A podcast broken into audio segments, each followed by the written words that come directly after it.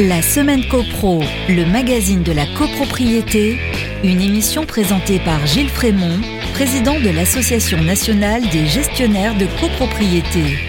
Bonjour à tous, bonjour à tous. Je suis très très heureux de vous retrouver après ce, bel été. Euh, je vous espère en forme pour une bonne rentrée. J'espère que vous allez bien.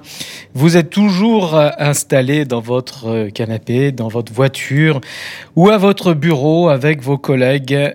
vous écoutez votre émission préférée. Bienvenue dans la semaine CoPro. Cette semaine, on vous propose un dossier sur la convocation d'Assemblée générale, c'est la minute juridique. Nicolas Tarade ensuite nous fera la revue de presse, les petites histoires de voisinage. On ne s'en lasse pas, mais tout de suite on commence avec l'actu de la semaine. La semaine copro, l'actu de la semaine. L'actu de la semaine, c'est la plaque Vesta, la fameuse plaque Vesta, sujet à controverse et polémique. Le Conseil supérieur du notariat et la FNAIM ont mis un terme amiable à leurs différends. C'est la fin d'un conflit qui aura duré plus d'un an. Une nouvelle version du caducé FNAIM s'apposera désormais sur les devantures des agences immobilières adhérentes. Une nouvelle représentation qui permet de bien distinguer ces deux professions complémentaires et partenaires, dit-on. Il y a plus d'un an, en juin 2020, le Conseil supérieur du notariat, le CSN, avait assigné la FNAIM en référé devant le tribunal judiciaire de Paris parce que la plaque, à l'époque, présentait trop de similitudes avec la plaque des notaires, d'où un risque de confusion dans l'esprit du client. Selon eux, la justice avait alors rendu son verdict à l'encontre de l'emblème Vesta. De fait, elle ordonnait alors la cessation de l'utilisation du signe Vesta à toutes les agences qui s'en étaient déjà munies sur leur devanture. L'emblème de la République ne saurait être galvaudé. Il est le symbole des seuls officiers publics et agents qui représentent l'État et de la puissance publique qui les a nommés. Commenté Jean-François Humbert, président du CSN. De son côté, la FNAIM ne comptait pas s'en tenir là. Par la suite, la fédération décida de faire appel de cette décision. Finalement, donc, le Conseil supérieur du notariat et la FNAIM ont mis un terme amiable à leurs différends au regard de la nouvelle représentation graphique de Vesta adoptée par la FNAIM. Cet accord a été annoncé par les deux parties. C'était au début de l'été, le 5 juin 2021. Il repose sur l'élaboration d'un nouveau graphisme qui convient à tout le monde. De son côté, les notaires précisent qu'ils ne se sont jamais opposés à ce que la FNAIM propose un emblème fédérateur. D'ailleurs, ils estiment que ce nouveau signe contribuera à distinguer les services respectifs et complémentaires des notaires des professionnels de l'immobilier. Deux professions partenaires qui œuvrent de longue date et en bonne intelligence pour le logement des Français. Fin de citation, la hache de guerre est donc enterrée. Ainsi va l'actualité, mon cher Nicolas, je vous passe la main pour la revue de presse. La semaine CoPro, petites histoires de CoPro. C'est une petite révolution en Belgique. Gilles, vous l'entendez sûrement, je suis depuis les, allées de la Ref à la de, de Paris-Longchamp. Alors depuis le 1er août, pour cette euh, revue de presse un petit peu spéciale, le Code civil belge, qui datait donc de 2804, a fait l'objet de plusieurs réformes pour l'adapter à notre époque.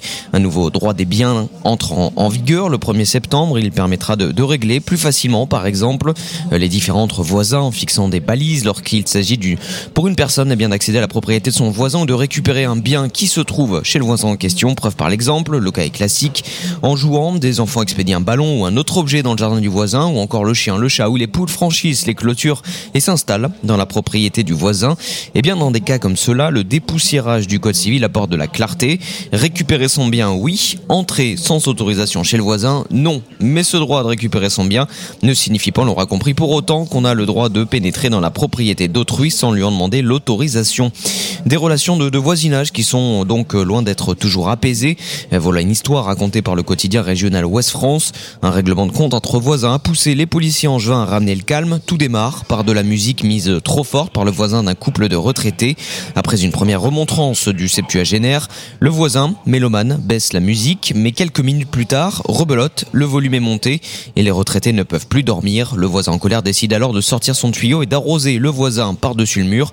Mais le voisin trempé est hors de lui et décide d'aller en découdre avec le vieux monsieur. Les deux hommes en viennent donc aux mains et l'amateur de, de, musique forte mord le jardinier noctambule avant de le pousser dans son bassin rempli d'eau. La police intervient et l'agresseur présumé alcoolisé est interpellé puis placé en garde à vue. Il a fait l'objet d'un simple rappel à la loi. Merci Nicolas Tarad. On passe à la minute juridique. La semaine copro, la minute juridique. L'Assemblée générale est un moment solennel et sa convocation est entourée d'un formalisme très strict. Son auteur, le syndic en principe, est d'une grande rigueur. Tout d'abord, quand l'Assemblée doit-elle être convoquée? L'Assemblée doit être convoquée au moins une fois par an, nous dit l'article 7 du décret de 67. C'est l'Assemblée générale annuelle que l'on appelle aussi dans le jargon l'AG ordinaire. Le mot au moins signifie que l'Assemblée doit être convoquée obligatoirement une fois par an. Cela signifie aussi qu'elle peut être convoquée plusieurs fois, une deuxième fois, une troisième fois dans l'année. On appelle ces assemblées supplémentaires, toujours dans le jargon, les AG extraordinaires. Dans le jargon, car la terminologie ordinaire et extraordinaire n'existe pas dans la loi. Elle n'existe que dans la pratique. C'est le syndic qui en est à l'initiative. Cependant, l'initiative peut aussi venir du conseil syndical ou d'un ou plusieurs copropriétaires représentant au moins un quart des voix de tous les copropriétaires. C'est l'article 8 du décret de 67. Maintenant, dans quel délai la convocation doit-elle être envoyée? L'article 9 du décret de 67 indique que la convocation est notifiée aux copropriétaires au moins 21 jours avant la date de la réunion. 21 jours, c'est un délai minimum. On peut faire plus, mais pas moins, sauf urgence. Quand il y a urgence, la loi ne requiert aucun délai. L'urgence, c'est les travaux nécessaires à la sauvegarde de l'immeuble. En tout cas, ce n'est pas l'urgence de convenance du copropriétaire pressé. 21 jours donc, c'est le délai légal. Il est toutefois plus prudent de prévoir 4 voire 5 semaines en raison des aléas des services de la poste. Car c'est bien la date de présentation du pli qui est prise en compte.